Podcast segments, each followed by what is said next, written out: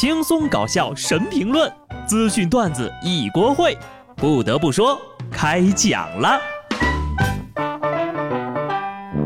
Hello，听众朋友们，大家好，这里是有趣的。不得不说，我是机智的小布。终于啊，到了不用妈妈提醒也想套上秋裤的年纪了。万水千山总是情，不穿秋裤是真不行。这两天的温度呢，可谓是一落千丈、断崖式的降温。全国百分之六十的人呢，急需秋裤护体了。我国中东部大部分呢，将会出现大风降温、雨雪天气，部分地区降温十二到十六度。北方部分地区或迎今年入秋以来的首股寒潮。所谓干大事者，岂能一日无秋裤？从今天起，做一个穿秋裤的人吧。年轻人，请不要拒绝秋裤。你们知道吗？世道的变坏，就是从嘲笑穿秋裤的人开始的。穿秋裤呀，从来都不可耻。以前的欧洲，只有贵族才会穿秋裤。贵族男人们深深的迷恋上既可以完美展示腿部线条，同时呢又能彰显身份地位的秋裤。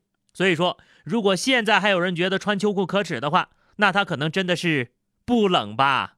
对不起，我先穿为敬了。天气寒冷，注意保暖啊，不然呢容易冻坏脑子。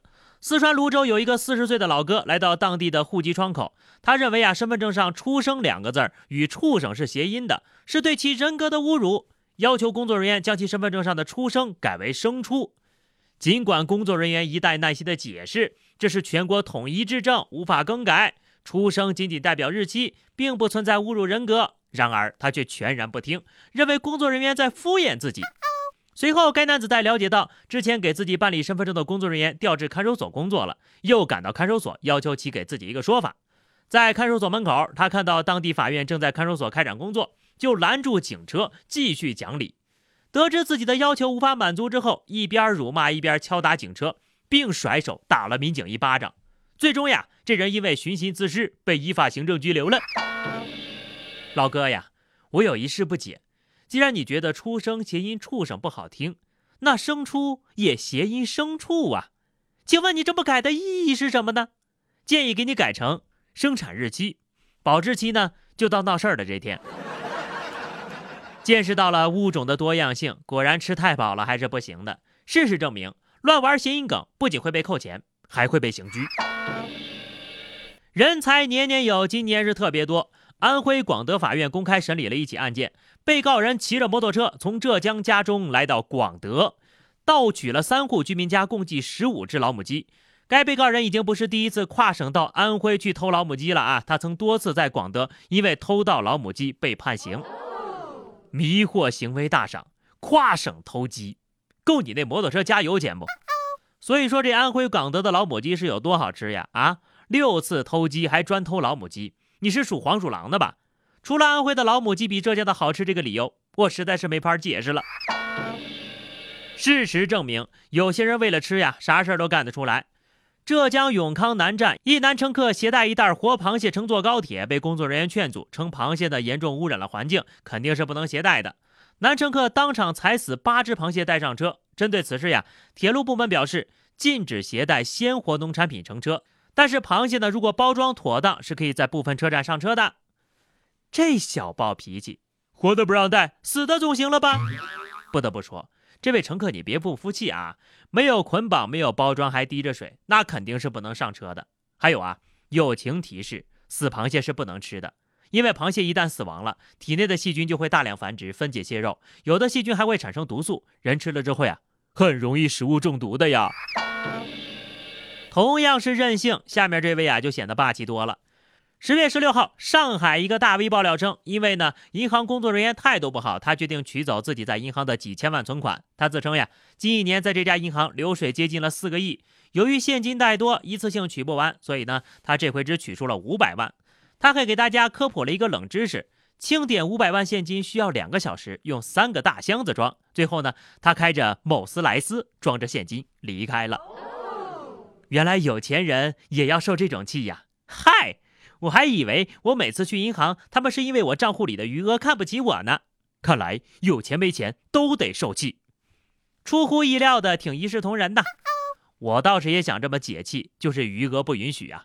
哪怕我想故意难为对方，换成钢镚取出来，并要求当面点清，也用不了半分钟。现在呢，有一个赚钱的好机会啊，说出来给你们听一听。为了应对英国缺少屠夫、十二万头猪没人宰的窘境，英国政府决定签发八千张临时签证，允许外国的屠夫进入英国工作。签证有效期最长可达六个月，年薪折合人民币二十六万。去迪拜捡垃圾的机票钱我还没攒够呢，又想骗我去英国呀？还好我不会杀猪，而且就怕去了回不来了。那疫情严重的时候回来的机票多少钱来着？一年的收入都不够买张票的吧？说到英国呀，有消息人士透露了啊，现年九十五岁的英国女王伊丽莎白二世在医生的建议下放弃了饮酒。据报道，女王最近放弃了她最喜欢的马提尼酒，现在只喝矿泉水了。据说女王陛下接下来的行程满满，包括即将在十一月于格拉斯哥举行的第二十六届联合国气候变化大会，以及明年庆祝其就任王位七十周年的庆典活动。他希望明年夏天能够有最好的状态来享受这些活动。最近的医生就告诉他了，减少饮酒会有帮助。他自己决定完全戒酒，而且他从未酗酒。实锤了啊！酒是粮食精，越喝越年轻。懂了。和这个英国女王一样长寿的秘诀就是到九十五岁的时候再戒酒。当然了，首先你要活到九十五岁。要想健康长寿，除了养成良好的生活习惯之外呢，也请记住千万不要乱吃东西啊。上海有一个小男孩误食了颜料之后呢，以为自己中毒了，哭着说遗言：“我还这么年轻，我伟大的国度，我还有那么多爱我的家人啊！” 本来以为是一个伤感的故事。看完之后呀，原谅我不厚道的笑了。第二句啊，这个我伟大的国度开始，这个格局瞬间就打开了。都这个时候了呀，孩子还没有忘记伟大的国度，前途无量呀。孩子说的都是重点，条理清晰，我写作文都没人家哭的流畅。孩子呀，奥斯卡欠你一个小金人儿。最后呢，说一件暖心的事情：浙江诸暨一位收废品的大叔捡到了二十万左右的现金，主动归还给了失主。知情者介绍，失主家里装修的时候呢，扔掉了老旧的家具，但忘记有二十万左右的现金藏在家具里，当成垃圾一同扔掉了。大叔回收的时候呢，就发现了这笔钱，码好之后完璧归赵，送回到失主的手上。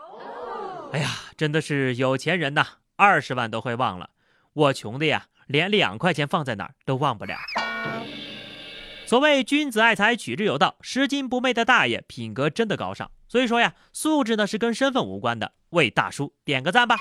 好了，那么以上就是本期节目的全部内容。关注微信公众号 DJ 小布，或者加入 QQ 群二零六五三二七九二零六五三二七九，来和小布聊聊人生吧。下期不得不说，我们不见不散，拜拜。